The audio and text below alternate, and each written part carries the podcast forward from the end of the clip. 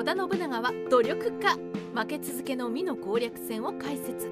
織田信長というと戦においては連戦連勝というイメージが強いと思います。しかしそれは上洛後の織田信長のイメージでありその前の美の攻略戦では連戦連敗していました。今回は連戦連敗しながら美濃を攻略した織田信長の奮戦ぶりを解説します。永禄4年1561年斎藤義達急死。織田信長は舅である斎藤道山を救援に向かった時以来斎藤義達には全く勝てていませんでした。しかし永禄4年1561年その斎藤義達が病死。後継者は凡庸な人物として名高い斎藤達興でした。信長はこれを美濃攻めの後期と見て堅牢な稲葉山城を回避し西見の方面から進行していきます。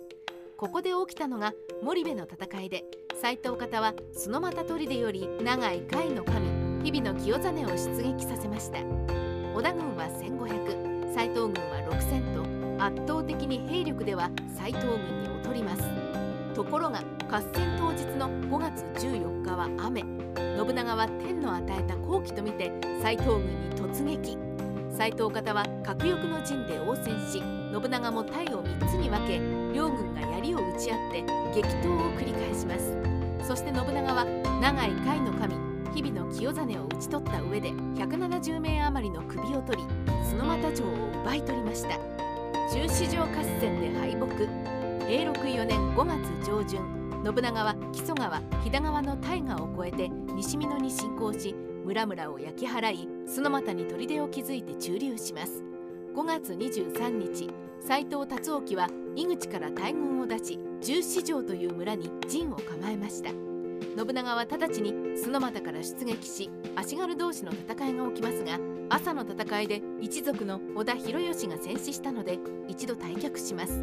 初陣で勝利を得た斎藤方は北軽見まで進出し西向きに陣を敷きます。一方の信長は馬を飛ばして自軍のダメージを確認してから西軽見に移動しこちらは東向きに陣を構えました。やがて足軽同士の戦いになり夜に入ります。夜中に斎藤方の武将牧村牛助が先頭になり奇襲を仕掛けてきますがこれを織田軍が追い払いさらにさっさ成政と池田恒興が敵将の稲葉又右衛門を討ち取りました。夜中の戦いで敵味方入り乱れて大混乱でしたが朝までには斎藤方の軍勢は引き上げています。戦いには勝った信長ですが稲葉山城を落とせなかったので結果は敗北でした。犬山城の織田信清が謀反。信長が失敗を繰り返すと尾張の織田方にも動揺が走り犬山城の織田信清が反旗を翻しました。ここが美濃につくと逆に美濃勢に尾張領内を攻められることになるので信長は本拠地を清須から犬山城へと移転して対応しました。清須城は美濃から遠いのでそれだけ本腰を入れ始めたのであり信長が大苦戦している証拠でもありますね。永禄5年1563年本拠地を小牧山に移した信長は美濃の新加農城を攻撃しますがここも失敗してしまいます。負けが込んできた信長ですがさらに翌年の永禄6年に背いた織田信清を攻撃して犬山城を落としました。なんとか尾張本国の問題を信長は解決させたのです。竹中半兵衛が稲葉山城を奪還する。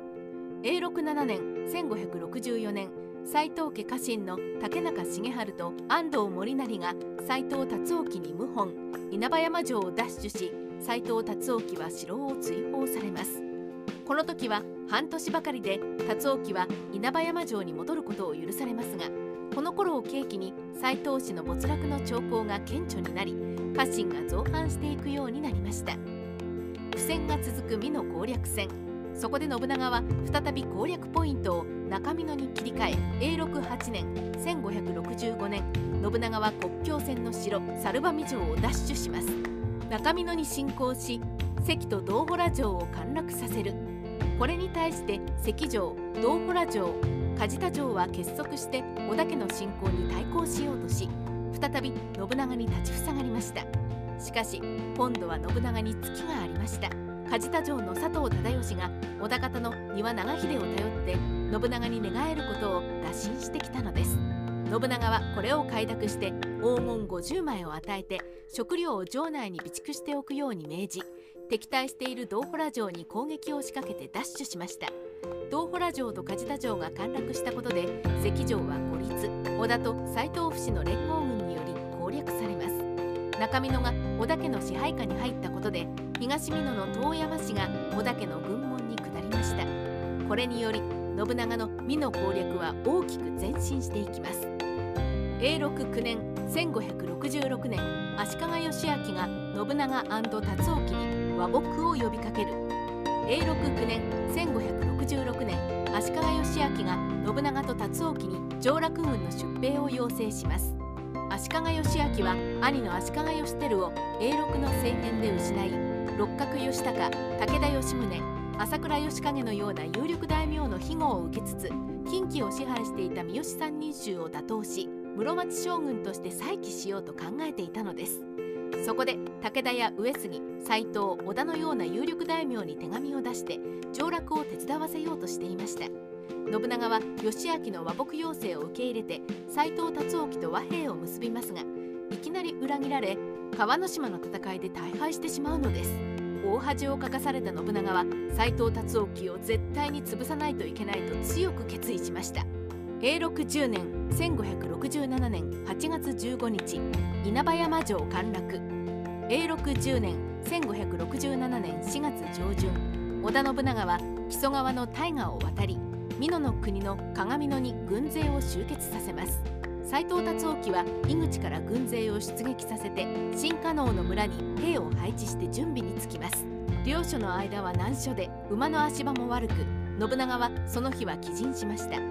同年8月1日斎藤家の有力な家臣である稲葉義道